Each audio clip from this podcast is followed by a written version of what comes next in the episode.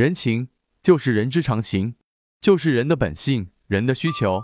例如，人人都喜欢得到赞美、赞同、肯定和尊重，都不喜欢被拒绝、被批评、被否定，都希望被爱、被关怀、信任。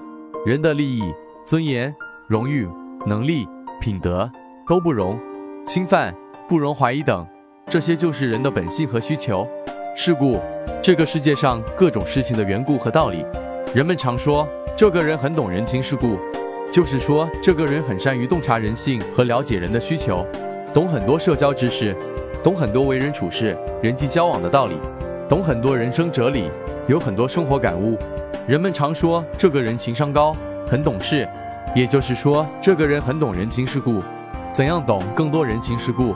第一，学习一，学习一些关于人性的知识，学一些心理学知识；二，学习各种社交知识。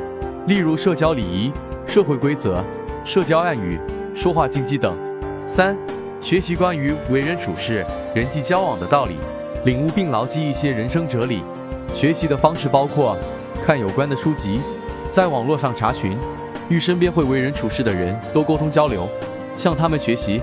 第二，自我总结，说话做事时需要多换位思考，多将心比心，要照顾别人的感受，要多考虑后果。每天晚上或者空余时间多总结、分析、多思考、多领悟。